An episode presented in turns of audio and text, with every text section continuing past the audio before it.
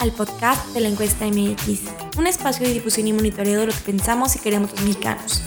En este nuevo episodio presentamos el recuento de las tendencias en los seis estados del país que renovarán sus gobernaturas el próximo 5 de junio. El levantamiento de la información se llevó a cabo en el periodo competido entre el 25 y el 27 de abril de 2022. En cuatro de los seis estados considerados, las tendencias son favorables a Morena, cuyos candidatos se colocan a la cabeza de las preferencias electorales. En cuatro de los seis estados considerados, las tendencias son favorables para Morena, cuyos candidatos se colocan a la cabeza de las preferencias electorales.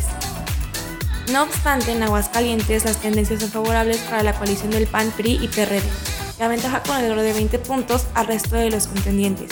De igual forma, en Durango se perfila un escenario competitivo con Morena y la coalición del PAN, compitiendo a pocos puntos de distancia.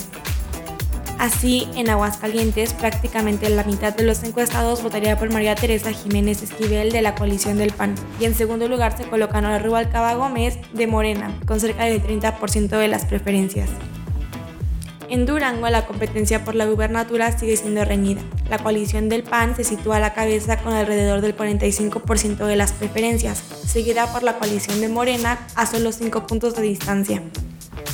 En Hidalgo, prácticamente la mitad de los encuestados votaría por Julio Ramón Menchaca Salazar de la coalición de Morena. En segundo lugar se coloca Alma Carolina Villano Austria de la coalición del PAN con cerca del 30%.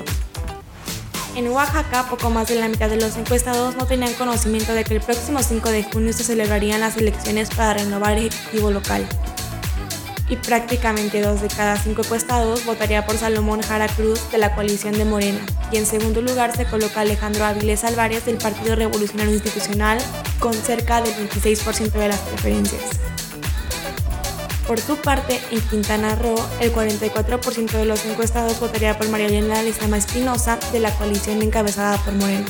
Y en segundo lugar, Laura Lynn Fernández Piña de la coalición del PAN con el 28% de las preferencias. Finalmente, en Tamaulipas, el 50% de los encuestados señaló que votaría por Américo Villarreal Anaya de la coalición de Morena. Si deseas consultar nuestro informe, visita nuestra página oficial en www.lencuesta.mx.